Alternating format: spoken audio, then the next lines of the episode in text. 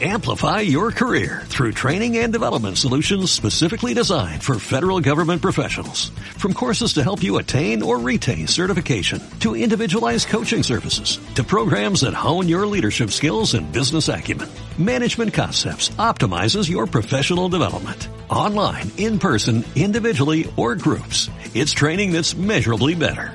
Learn more at managementconcepts.com. That's managementconcepts.com. Invito a que busque conmigo en eh, Segunda de Corintios capítulo 12, Segunda de Corintios capítulo 12, versos del 7 en adelante, y como no hay transmisión aquí, va a ser allá. Amén. Segunda de Corintios capítulo 12, versos del 7 en adelante. Si me acompaña, una carta preciosa que Pablo escribe y que espero sea de bendición para cada uno de nosotros en esta noche. Segunda de Corintios, capítulo 12, versos del 7 al 10. Lo tenemos, por favor, comparta la Biblia con la persona que usted tiene cerca. Ahora no tenemos transmisión en inglés, pero el domingo sí, así que espero que todos podamos entender español esta noche. ¿Verdad? Sí, puede ser que alguien no, no entienda español, puede ser que esté escuchando en inglés, ¿verdad? Segunda Corintios. Leemos la palabra del Señor en el nombre del Padre, del Hijo y del Espíritu Santo. Amén. Y para que la grandeza de las revelaciones no me exaltase desmedidamente, me fue dado un aguijón en mi carne, un mensajero de Satanás que me abofetee para que no me enaltezca sobremanera respecto a lo cual tres veces he rogado al Señor que lo quite de mí. Y me ha dicho, bástate mi gracia, porque mi poder se perfecciona en la debilidad. Por tanto, de buena gana me gloriaré más bien en mis debilidades para que repose sobre mí el poder de Cristo. Por lo cual, por amor a Cristo, me gozo en las debilidades, en afrentas, en necesidades, en persecuciones, en angustias, porque cuando soy débil, entonces soy fuerte. Oramos. Dios eterno, tú que estás en tu trono en el cielo en esta noche, deseamos como hijos tuyos eh, unirnos en amor para poder tener un tiempo de reflexión en tu palabra. Permite que yo pueda menguar y que como canal, Señor, que trae un mensaje tuyo, pueda al mismo tiempo ser digno de poder, Señor, llevar este mensaje a cada uno de nosotros. Bendice cada persona que está a través del Internet, tal vez en un hospital, en una cama, en algún asiento de emergencias, en algún lugar con algún padecimiento o quizás incluso en una situación eh, de encierro, en una situación de angustia. Te pedimos en el nombre poderoso de Jesús que tu compañía y tu espíritu estén con ellos. Bendice esta noche también a los que de una u otra manera están buscando una respuesta en ti. Permítenos, Señor, que como hijos tuyos comprendamos y entendamos tus designios. Toma, Señor, tu hisopo y cúranos, sánanos, restauranos, pero al mismo tiempo, oh Señor, enséñanos a ser dóciles ante muchos eh, de nuestros caprichos y nuestras actitudes donde tú tienes que actuar, donde tu mano tiene que ser dura con nosotros porque algunos somos duros de servicio. Permite, Señor, que tu amor fluya entre nosotros y que tu gracia esté por siempre. En el nombre de Jesús. Amén y amén. Puede tomar asiento, mi querido hermano. El título no sé si le va a favorecer, pero dice gozo en las debilidades. Cualquiera pudiera venir a la iglesia y decir voy a ir a la iglesia para fortalecerme, para por lo menos revitalizarme de esta situación que estoy pasando. Tal vez no sea usted, tal vez sea alguien que esté escuchando a través del Internet. La vida eh, nos va a dotar de diferentes fortalezas para poder sobrellevar nuestra vida, cómo comportarnos, cómo enfrentar una prueba, cómo incluso manejar una situación en la que nos metimos sin querer una deuda, eh, adquirimos algo al crédito y quizás no teníamos la suficiente plata para cubrirlo, quizás incluso nos involucramos en una relación que creímos que la íbamos a poder manejar o aún más, quizás nos comprometimos en algún trabajo que le dijimos al jefe que nosotros íbamos a ser capaces de poder llevarlo. Y en ese momento vamos tomando como valentía, fuerza y pedimos a Dios que nos dé sabiduría para poder pues salir avanti, ¿verdad? O salir adelante, bien librados de cada situación.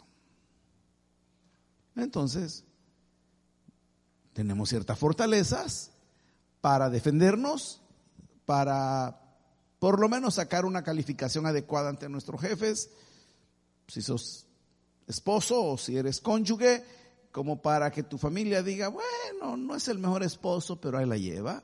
O quizás en el caso de las esposas dice, pues, miren, no es la experta en cocinar, pero, pero algo, algo, ¿verdad? Eh, algo hace el impulso o hace el esfuerzo. Vas llevando la vida y, y en ese caminar comienzas a encontrarte con ciertos mandamientos, indicaciones, estatutos, principios cristianos que Dios te dice para poder llevar tu vida. Entonces, Pablo, que viene de ser un apóstol eh, educado en, en, toda la tradición judío, hebrea, e incluso en la ley, e incluso él se mofa, es decir, yo tuve los mejores maestros, y cómo aprendí junto a Caballero y cómo, de qué manera yo me crié, él, él, él, él podría mufarse de todo eso. Pero eso fue en su vida religiosa anterior. Pero ahora que se ha encontrado con Cristo tiene un concepto totalmente diferente comienza a notar que en la vida, aunque seas cristiano, van a venir problemas y aflicciones que no los puedes dominar.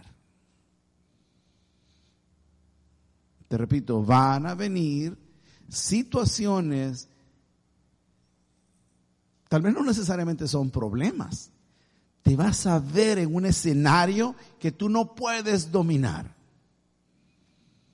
y que a lo mejor quieres salir corriendo de ahí. Y te toca esperar. Y, te toca quedarte ahí. ¿Qué hago? Y en ese punto en el que puedes llegar a una enfermedad, puedes llegar tal vez a un examen o, estar en un, en un momento de prueba en el que o tus fuerzas o tus habilidades te hacen mantenerte volando a una altura adecuada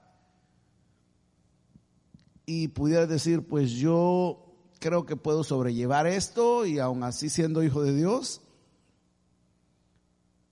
o realmente reconocer que muchos de nosotros cometemos el grave error de sentirnos fortachones si le quiere llamar así, ¿verdad? Y a veces la seguimos regando. Y Dios quiere trabajar con nosotros. Porque nos sentimos fuertes en ciertas áreas. Y es como que Dios nos quiere decir, pues yo te quiero ayudar, pero no te dejas. Entonces vamos a la palabra. Despacio. ¿Qué dice Pablo? Dice, y para que la grandeza de las revelaciones no me exaltase desmedidamente. Voy a explicar esto porque, pues a veces uno está leyendo la palabra del Señor y va corriendo y dice, ¿qué quiere decir con esto de las visiones? Bueno, es que en el inicio del capítulo 12, Pablo está diciendo, quieren, les, les está diciendo a, a los corintios, ¿quieren que yo les hable de grandezas? Ah, bueno, les dice, les voy a hablar de mis visiones. Y les habla de que Dios lo llevó al tercer cielo. Y que fue y vio todo lo que allá había y que no nos lo puede describir. Y dice, eso es grande, ahí yo podría sentirme vanidoso. Y para que esa grandeza de esa revelación no me haga sentir más, ¿verdad? No me hace exaltarse desmedidamente, me fue dado que un aguijón en la carne, un mensajero de Satanás que me abofetee para que no me enaltezca de sobremanera. Se lo resumo. A Pablo se supone que ese aguijón era una enfermedad. Algunos creen que era una migraña profunda, otros creen que era un problema de su vista, porque a él le encantaba leer y eso era un aguijón para él. Hay muchas interpretaciones. Y creen, ¿verdad?, que fue más una enfermedad porque dice un aguijón en la carne. Pero como no vamos a discutir ese tema, sino que queremos ir más allá, ¿ok? Yo solo quería explicarle a qué se refiere ese verso, pero él está hablando de en qué yo me puedo sentir más. Viene el siguiente verso. Respecto a lo cual, respecto al aguijón en la carne, ¿cuántas veces dice que le ha rogado al Señor? Tres veces le he pedido por esta enfermedad, quiere decir es que me lo quite de mí. ¿Y qué le ha dicho el Señor? Y me ha dicho, bástate mi gracia. Eso le ha dicho el Señor. Bástate mi gracia es, bástate con lo que te he dado. Yo te he dado gracia, Pablo. Yo te he dado la salvación. ¿Verdad? Porque mi poder se perfecciona en la debilidad. Entonces, traducido de otra manera, ¿qué pasaría si Pablo, en un momento determinado, él dijera, a mí esta enfermedad no me hace nada. Yo, yo puedo, yo puedo seguir adelante. Yo puedo dominar esto. Es más, él fue el que escribió, todo lo puedo en Cristo Sí, pero ¿y aquí no aplica? Porque aquello fue a los filipenses. ¿Qué le estaba diciendo a los corintios? Les está diciendo que esa, ese aguijón en la carne, al él reconocerlo, que tres veces le había pedido al Señor, él baja a lo sumo de la humildad en decir hay cosas que yo no las puedo dominar. Y el problema entonces, ¿cómo conecta con nosotros? Es que nosotros muchas veces somos expertos en sobrellevar el dolor. ¿En serio? cuidado que cuidado que los audífonos lo traicionan, hermano. Nosotros somos expertos en a veces llevar el dolor. ¿Cuántas mujeres hay aquí? ¿Sabía usted que las mujeres pueden soportar más el dolor que los hombres? Oh, sí. Dios les dio una capacidad especial a las mujeres para soportar el dolor. Entonces, si la mujer, vamos a poner un ejemplo, medio le duele la cabeza, dijéramos un dolor de cabeza del 10%, ¿ok? Usted le pregunta a la hermana y le dice, eh, mire, la veo como que, como que le molesta un poco la luz. No, es que me duele un poquito la cabeza, dice la hermana. Y es un 10%. Esa misma cantidad de dolor en el hombre, el hombre anduviera hasta vendada la cabeza. No aguanto, no aguanto. Ay, ay, me muero, así. Porque el hombre no tiene esa capacidad de soportar el dolor. Eso es natural. Dígale que está a su lado, es natural. No es ni más macho, ni es más débil, ni es más fortachona la mujer. Simplemente Dios le dio la capacidad de poder soportar el dolor. Por eso los dolores de parto. Habiendo dicho eso, vamos a hablar de una manera estándar en que algunos somos expertos en sobrellevar el dolor, es porque muchas veces Dios nos quiere ayudar, pero nosotros nos sentimos fuertes. Y no solamente el dolor, a veces la confusión. A veces están sacudiendo el palo ahí en tu trabajo, están quitando a todo el mundo. Y tú te estás sosteniendo del palo como puedes. A veces somos capaces de decirle al jefe, no, no se preocupe, si quiere no me paga la quincena. Nosotros a veces somos capaces de hacer eso. O sea, nos sentimos fuertes en que, ay, voy a ver cómo hago. Ahí le voy a decir a don Pancho que me, que me fíe ahí en la tiendita. Uno, uno es capaz de soportar eso. Por sentirse fuerte. ¿Ok? Y muchas veces también uno se puede sentir fuerte con el vacío del corazón. Usted le pregunta a una hermana, hermana, ¿cuánto tiempo es que ella lleva sola? 40 años. Oh, y no va a conseguir a nadie. No, yo así soy feliz. Realmente hay un vacío en su corazón. Pero él se siente fuerte.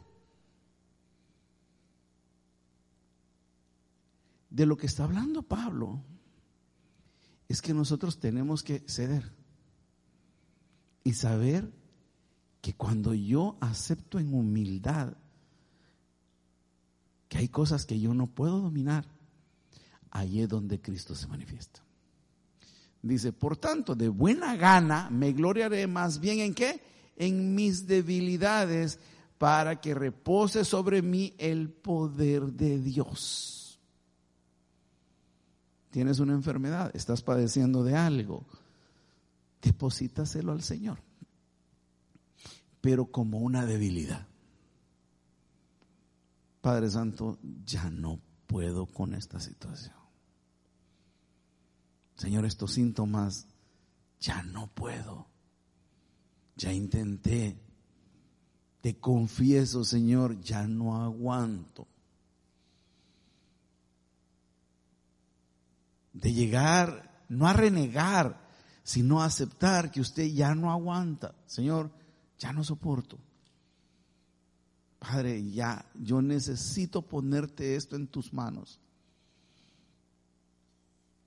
A veces nosotros también soportamos molestias, desalientos.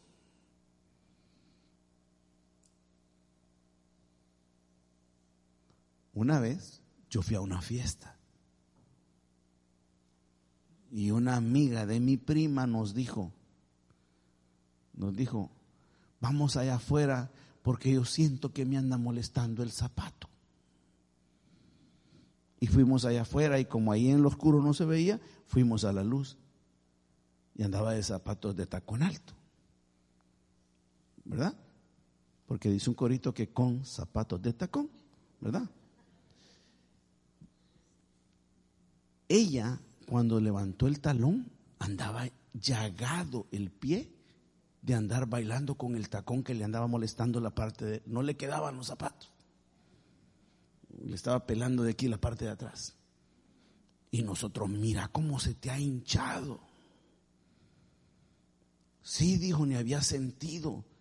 Y le dice mi prima, te vas a tener que quitar los zapatos y dejar de bailar. Ah, no, dijo. Y fuimos a traer un poquito de hielo y se puso una cosa ahí con hielo, ¿verdad? Y le amarramos algo ahí.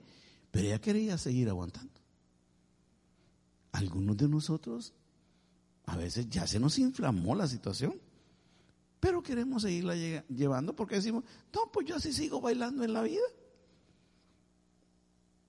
¿No será que es tiempo que algunos de nosotros le pongamos al Señor esa situación que nos está afectando tanto en la familia? ¿Cuánto tiempo lleva ese resentimiento con tu prima, con tu, con tu cuñada, con tu suegra? No, pero yo sé que lo sobrellevo bien, pastor, no se preocupe. Yo hoy voy a los cumpleaños y lo que hago es que no le hablo. Bueno, entonces lo estás manejando tú. No se las puedes al Señor. Señor, yo yo quisiera que me ayudes porque pues no le hablo a mi suegra desde que la conocí. ¿Cómo puedo generar una relación saludable con mi suegra? Ponérselo al Señor. Señor, yo soy, yo soy ignorante, no sé cómo hacerlo. Dame sabiduría, Señor. Pon gracia en mí. Usted está resolviendo, no está, no está dominando la situación. así molestias, resentimientos. ¿Cuántos de nosotros no quisiéramos decirle la verdad a un familiar? Muchos. Mira, ya estamos hartos de que dejes el inodoro con el anillo arriba. ¿Cuándo vas a aprender? Si lo sigues dejando así, pues vamos a tener que sacarte de la casa. Mira, ya estamos cansados de lavarte los trastes. O sea, hay un montón de cosas que uno se cansa. Porque tenemos algunos casos en nuestros hogares difíciles. ¿Qué tiene que ver eso con Dios? Ah, bueno, es que yo estoy poniendo cosas sencillas, pero hay cosas que ya nos cansaron. Usted le prestó cinco mil dólares a su primo, le dijo que le iba a pagar en tres meses y llevan seis años y no le ha dado ni un cinco. ¿Y usted no le quiere cobrar? ¿Y por qué no le cobra? No, es que yo soy cristiano. Pero y él tampoco, él no es cristiano. Pero es que dice la palabra del Señor que, que con amor, no, un momento. Mm, mm, mm. Pero es que yo ahorita no necesito el dinero. Ah, es que usted quiere seguirlo llevando. De buena gana me gloriaré más bien en mis debilidades para que repose sobre mí. Entonces viene el poder de Cristo. Porque el cuerpo puede volverse un disque experto en manejar las situaciones que son contraproducentes contra nosotros.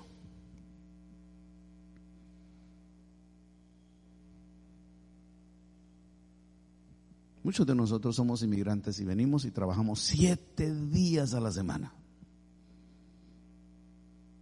Qué bueno, somos trabajadores. Pero ya te pusiste a pensar cuánto tiempo te dedicas para ti. No para ir a la lavandería, no para ir a arreglar el carro, no para ir a pagar o a, comprar el repollo. No, no, no, no. El, tiempo para ti, tiempo de calidad para ti. Ay, pastores, que si no trabajo los siete días, no pago la renta. Puede ser. Pero Dios nos muestra que a través de las grandes obras que hizo en Cristo, en Pablo, ahora Pablo llamándonos, dice, yo me gozo en la debilidad. ¿Cómo me gozo? Pues cuando yo me siento débil, yo le digo al Señor, Señor, esta cosa no la puedo manejar. Ayúdame. Vuélvete grande en mí. Y ahora mire lo que dice el 10. Regálame el verso 10. Por lo cual, por amor a Cristo me gozo en las debilidades. Ah, en las debilidades. ¿En qué área tú eres débil? Porque en muchas cosas nos sentimos fuertes. ¿Qué cosas no puedes manejar tú, pero que Dios no te las ha resuelto? Te lo repito. ¿Qué cosas no puedes manejar tú, pero que Dios no te las ha resuelto. Tu pobreza económica, si le quieres llamar así. Ay, pastor, es que qué problema ser pobre y nunca tener. Ahora te hago la pregunta entonces. ¿Y qué tal que tuvieras?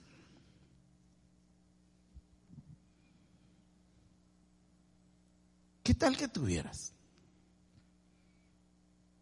¿Qué tal si el Señor te diría, no te preocupes, a tu cuenta te va a aparecer un millón de dólares cada mes? Ay, pastor, yo el primer millón se lo doy a la iglesia. Mentira, no se lo vas a dar. Si de los 10 pesos que te caen ahorita ni siquiera uno le das al Señor, no me vengas ahora de que ahora saliste el santo cachón que vas a poder dar, ¿verdad? No, no, no. Porque la palabra dice que verdad el que en lo poco en lo poco me fuiste fiel, en lo mucho te pondré. Pero vamos a decir que te dan un millón de dólares. ¿Qué harías? Ahí es donde viene un problema. Es que puede ser que te llegues a sentir más fuerte.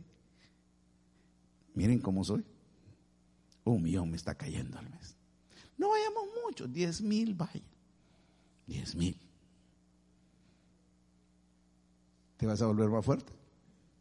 Entonces cuando te sientas más fuerte, vas a empezar a poner a Dios de un lado. Y así la historia de muchos que ya no vienen a la iglesia.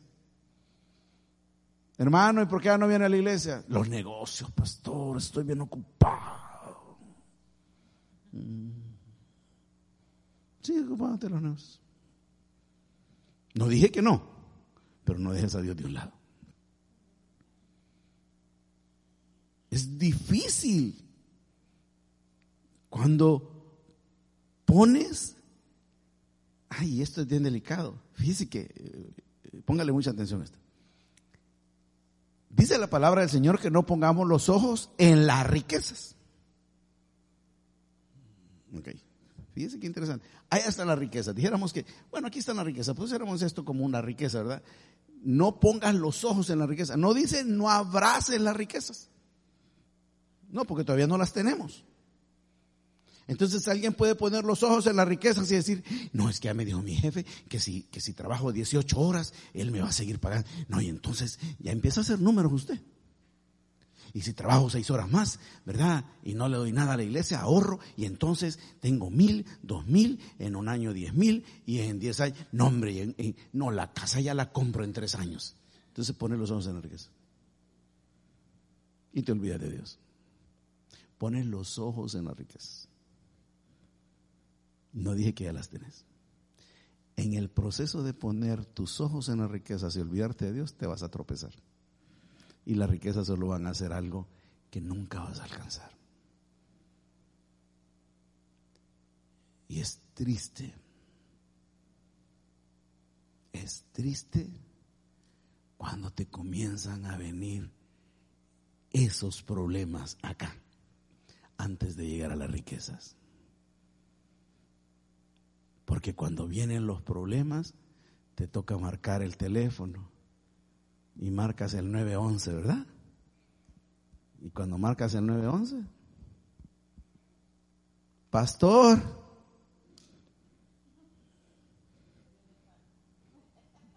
¿Mm? es duro. Es duro. Estoy dando a una familia que está pasando una situación bien difícil.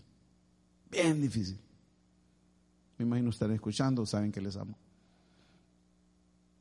Pero lo único que sí puedo decir y que creo que no me, no, no me afecta ni a, mí, ni a ellos ni a mí es que dicen, pastor, usted nos lo dijo hace cinco años. Que si no hacíamos esto, esto iba a pasar. Y pasó. ¿Sí? Es que a veces uno no es profeta porque tenga el don de profecía, sino porque uno nota que es muy fácil en la palabra notar que te podría la palabra profetizar que si te enfocas solo en obtener, obtener, obtener, obtener, de repente algo va a pasar. El problema es que muchas veces no hay marcha atrás. Esa es la parte más difícil. Si hay restauración, si hay sanidad de parte de Dios, pero el daño se causa, el daño viene. Y muchos de esos daños ya no tienen repercusión, ya no tienen retroceso. Entonces, por lo cual por amor a Cristo me gozo en las debilidades, en afrentas, te van a ofender por ser hijo de Dios, no por ser hijo de Dios, sino por defender la fe. Claro. Sí, pastor, yo por eso no le hablo a nadie en la en mi trabajo, no comparto con nadie de Cristo porque viera cómo lo atacan a uno. Ah, bueno, entonces no te gustan las afrentas. Te gusta como dominar la situación. No, en las afrentas, en necesidades. Los cristianos pasamos necesidades, sí, pero siempre decimos, Dios va a proveer. Porque como yo dependo del Señor, es que allí donde yo sé que todo lo que viene de bendición para mí viene del Señor, entonces yo dependo del Señor. Pero mientras yo sienta que yo domino, que yo puedo pagar, que yo... Hermano, la serie del orgullo que estamos tocando el domingo debería durar un año hasta que se nos quite el orgullo. Porque somos muy orgullosos. Y perdone lo que le voy a decir, pero esta semana estuve analizando esto. Sabe que a veces no es que seamos tan orgullosos, es que somos unos falsos y unos mentirosos de primera. Somos buenos para mentir. Y sabemos pintar la fachada con, con un montón de cosas. Hermano, ¿y por qué no ha venido a la iglesia? Es que el trabajo, el trabajo, ni trabaja, bro. Y cuando llega ahí a ver el celular, llega.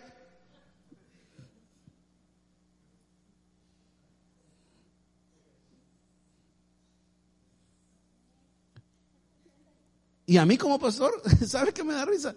Que hay gente que me dice, ay pastor, es que usted como no trabaja, mangos. En serio, yo sé que le da risa. Le presto mis zapatos un día de estos. En serio, cambiemos. Cuando yo me siento fuerte diciendo mentiras, ¿ok? Entonces Cristo no reina en mí, soy yo el que reino. Por eso dicen afrentas, en necesidades, en persecuciones. El cristiano va a recibir persecuciones, claro, pero quizás nosotros en este tiempo no las estamos recibiendo. Estamos en un país libre, aquí hay libre adoración hasta cierto punto. ¿Pero usted ha recibido alguna persecución? ¿Lo han ofendido a usted? Algunos sí. A nosotros el domingo por poco nos brincan a Oscar y a mí aquí en el parqueo y nos gritaron feo. Y Oscar mide seis, ¿qué? ¿Seis y algo? Mano Oscar. Y el muchacho no gritaba y no gritaba. Y yo, Oscar, dale, Oscar, dale. Porque como estaba chiquito. ¿verdad? Ahora, esa no es una gran persecución, pero, pero por defender, y nos dijo que nosotros éramos unos malos cristianos. No, no, no, ni siquiera la comparemos con persecuciones. Pero por defender el Evangelio, en angustias. Fíjense que esa parte de angustia casi no nos gusta y no nos gusta ni siquiera sufrir angustias. Porque cuando soy débil, entonces soy fuerte. ¿Cuál sería mi mensaje para ti para ahora? Que hay muchas situaciones que tal vez estemos pasando en las cuales yo debería o podría sentirme fuerte, pero que Cristo se quiere manifestar conmigo en mi debilidad. ¿Y qué tal, mi hermano? ¿Cómo va con su deuda? Mire, ayúdeme a orar, hermano. Le soy sincero, no sé cómo voy a salir con esta situación. No sé qué sea lo que el Señor quiere. Ah, bueno. Hermano, y con aquella situación que se vio, que le mandaron aquella carta, ayúdeme a orar, hermano, viera que no sé cómo voy a poder hacer. La verdad. Hermano, mire, y en la economía, pues mire, es que no sé. Dios siempre me ha proveído pero fíjese cómo mostrar la debilidad. Dios siempre me ha proveído. Muestro que no soy yo el que, el que proveo todo. Entonces, entender que no necesitas otra fuente, no necesitas otra salida, no necesitas otra ayuda.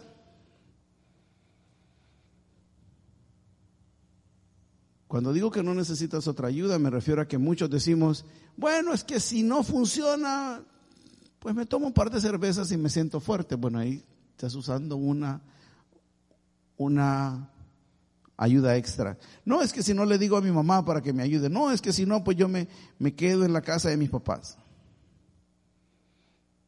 ¿Qué estás usando para sentirte fuerte? Fíjate. ¿Qué estás usando para sentirte fuerte? Muchas personas usan máscaras. No me levante la mano, pero muchos tienen problema de alcohol. Y más que todo quisiera decirle que tienen problemas con la bebida. Yo le decía a alguien ayer, ¿sabes lo que es el alcoholismo? Es una máscara. Piénselo. ¿Por qué, pastor? Porque bajo circunstancias normales, una persona caminando de manera regular en la vida, en una tarde cualquiera va a hablar de una manera regular, estándar. Pero cuando ya se toma tres, cinco cervezas y ya la máscara ya está puesta, se siente más valiente.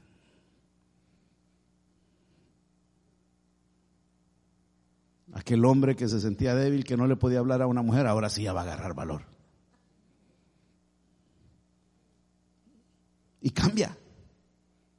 No sé si a usted le ha tocado, a mí sí, me ha tocado lidiar con borrachos como no tiene idea. Y yo puedo ver ese cambio. Y hay cambios raros. Porque algunos ya tomados le dicen, hola, tan bonito. Ya empieza a tirarle besitos a uno, bien raro. Y uno tiene que soportarlos. Pero el alcohol realmente es una máscara. Y por eso actúan de una manera que el día siguiente no se acuerdan. Algunos para tomar valor, para sentirse fuertes, para decir yo puedo, o incluso algunos para poder llorar. Porque he visto borrachos que lloran mucho cuando están borrachos, pero ya bueno, nunca les sale una lágrima. Entonces, el que se siente fuerte con otras sustancias o con otras cosas, pero realmente por dentro debería de ponerle así. Ah, ok. ¿Hay alguna hermanita que esté cerca de usted ahí? Tiene alguna hermanita, ¿verdad? Si hay una hembra, dígale, ¿está lista? Dígale.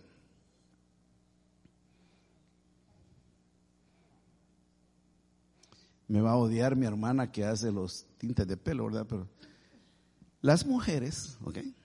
Después de que se arreglan el pelo o van al salón, se sienten empoderadas. ¿Ok? Momento. Pero voy a decirle por qué. También es normal en nosotros los hombres. Después de que nos vamos a cortar el pelo, ¿ok? Cuando llega el esposo a la casa, ¿qué le dice a la mujer? ¿Cómo me quedó? Lo mismo, el mismo corte, no cambió nada la mujer que es inteligente dice, yo te veo más guapo, le dice la mujer. Ah, mentira, la misma cosa, el mismo corte. Porque los hombres no cambiamos corte. Es el mismo. Si usted es una mujer inteligente, le va a decir, yo te veo más joven. Le va a decir un montón de cosas, un montón de garabatos, ¿verdad? Ah, ah, te pareces a no sé quién, le va a decir, ¿verdad? Entonces, pero cuando la mujer va al salón y cuando el hombre le cortan el pelo, fíjese, al salir se siente más fuerte. En el caso de las mujeres, a veces se sienten deprimidas. O se sienten tal vez en un momento difícil hormonalmente hablando y dicen voy a ir al salón y es normal, usted no tiene nada. ¿Y qué dice el madre? Andate al salón, pues ya, porque cuando viene al salón viene bien contenta. Viene con uñas nuevas, pestañas nuevas, pelo nuevo, todo nuevo, ¿verdad? Entonces se siente empoderada. Pero espéreme, déjeme decirle esto que es, aquí es donde quería llegar. Desapareció el problema. Esa es la cosa. El hombre fue, se cortó el pelo, se quitó el bigote o se puso bonito y se compró un traje. ¿Desapareció el problema? No. El otro se emborrachó. no, es que no desapareció el problema. El día siguiente vuelve a amanecer el problema. Entonces, resumiendo, ¿es malo ir al salón? No, vaya hermana, por favor. O sea, no venga despeinada a la iglesia. O sea, ¿verdad? Entonces pasó a los varones, vaya a cortarse el pelo, esté aseadito, ¿verdad? Date la manera de, respetar ustedes eh, su casa y, y todo. Cuando digo respetar su casa, digo respetarse usted a sí mismo. Nosotros ayer salimos de aquí, que como a las, ¿qué? Nos fuimos 12 a 1 de la mañana. Y con este frío llegamos, ya yo no podía. Y, no, ¿cómo me voy a meter a la cama después de esta gran ciudad? Hay que bañarse a esa hora. Claro, yo me respeto a mí mismo. A mí nadie me supervisa, pero yo me superviso a mí mismo. Entonces, el punto es, al que quiero llegar, es que usted se supervisa para cortarse el pelo, para cambiarse, para andar bonito, para andar guapo, para andar aseado, para andar, ¿verdad? Pulcro. Pero Dios lo que nos dice es que eso está bien siempre y cuando siempre nuestras debilidades se las presentemos a Él. Señor, voy a ir al salón, ya hice una cita con la hermana, ¿verdad? Ya tengo más o menos los ahorritos para ir, ¿verdad? Ya, la hermana ya, ya gaveteó, ya estuvo. No estén pensando mal, que las mujeres guardan el dinero en las gavetas, eso es gavetear. No estén pensando mal. Eh, voy a ir al salón, pero doblo rodillas y le digo, pero Señor, tú sabes que hormonalmente no me siento bien, emocionalmente no me siento bien, esto, y usted comienza a depositarle al Señor. Y le acepta al Señor que usted es débil. Y que usted necesita que su gracia le acompañe.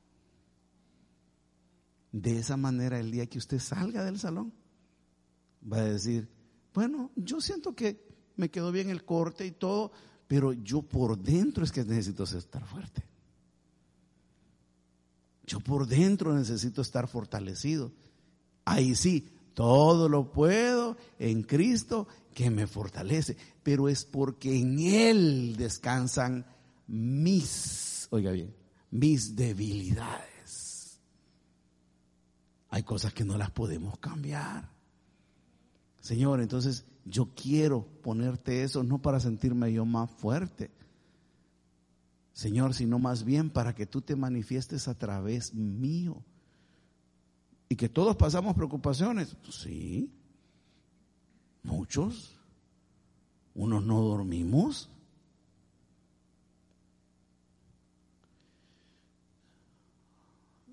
Hay algo con lo que quisiera terminar y, ponga mi atención porque quisiera que usted me capte la idea. Muchos de nosotros estamos llevando una vida mediocre. No somos mediocres. No, no, no me vaya a confundir. Lo que estoy diciendo es que estamos llevando una vida mediocre porque somos muy conformistas y creemos que Dios está fascinado con lo que hacemos y usted sabe que usted puede dar más para Dios. Usted sabe. Los que están escuchando saben que pueden venir a la iglesia, pero no vienen. Y el que solo viene el domingo sabe que puede venir el viernes también. Por eso algunos hermanos que solo vienen los domingos me dicen, pastor, ¿y cuándo va a haber estudio bíblico los miércoles? ¿Y por qué no vienen los viernes, hermano? Por ahí empecemos.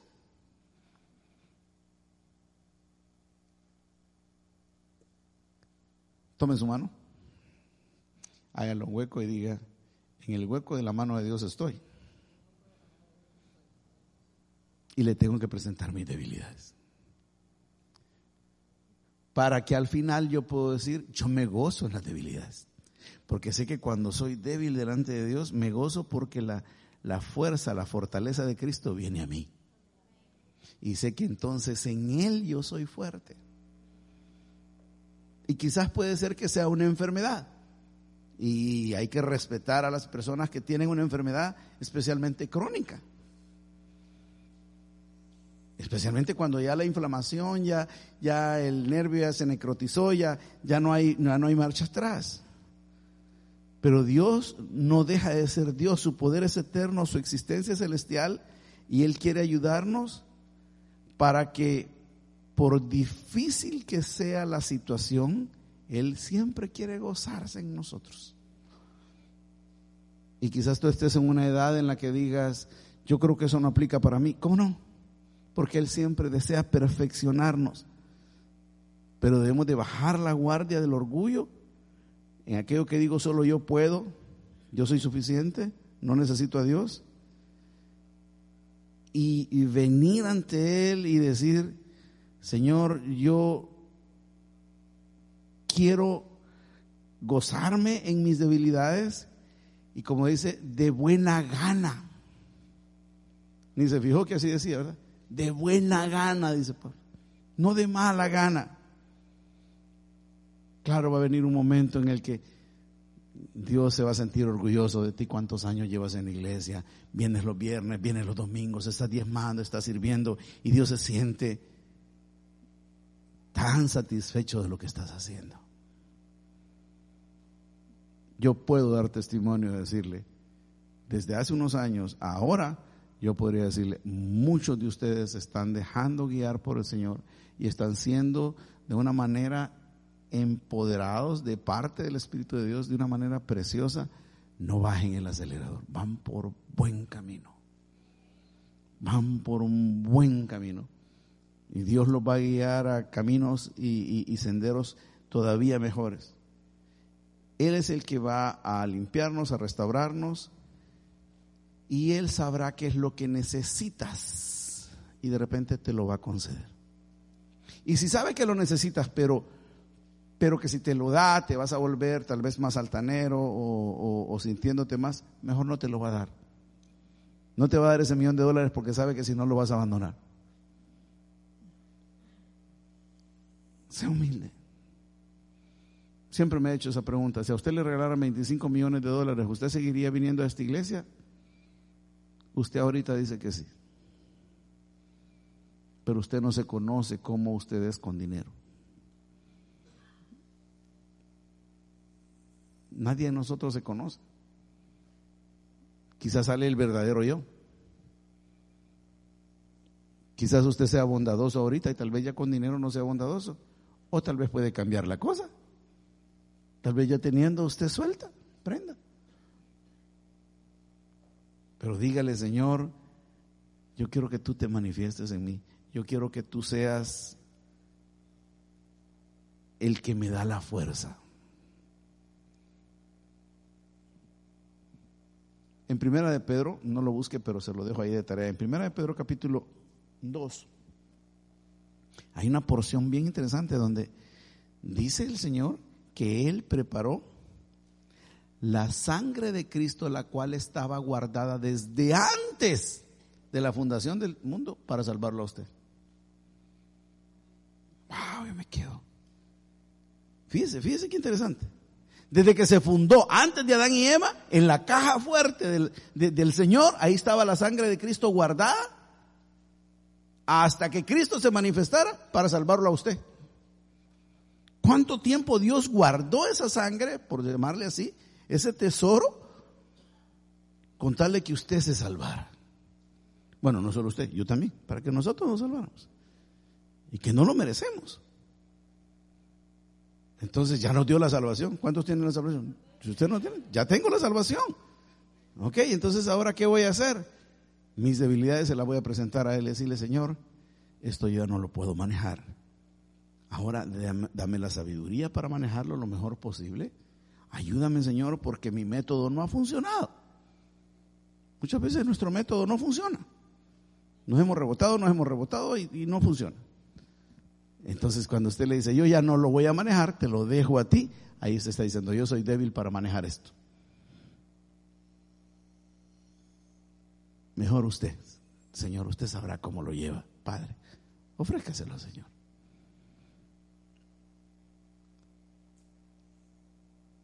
Renovamos la cafetería hace algunos días.